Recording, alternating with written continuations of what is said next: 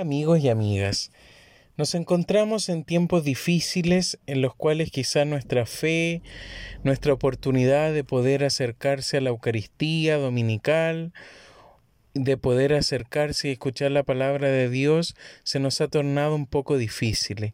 La pandemia nos ha obligado a reinvertir nuestras formas creativas de poder acercar la palabra de Dios para nuestras vidas. Por eso es que les quiero invitar a escuchar estos podcasts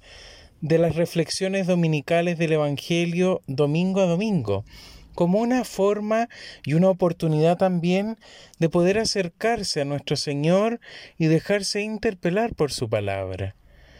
Cuando vivimos dificultades, cuando nos vemos enfrentados también a pasar tantos problemas, no solamente a nivel sociales, culturales, sanitarios e incluso de nuestra fe,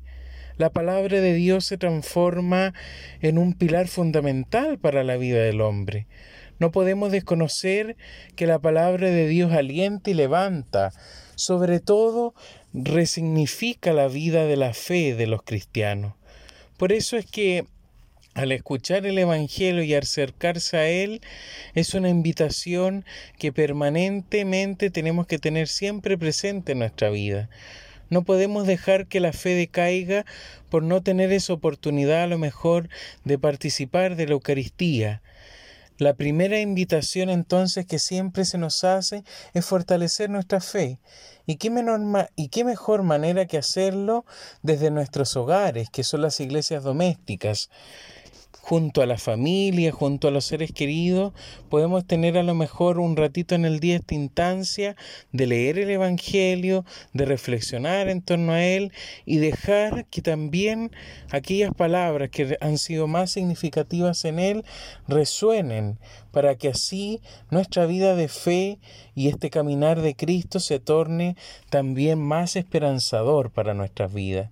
Por eso es que te invito a que domingo domingo puedas escuchar este podcast y si las palabras y si la reflexión te ayudan también, bendito sea Dios, pero también puedes compartirla con tu familia, puedes compartirla con tus seres queridos, como una forma también de evangelizar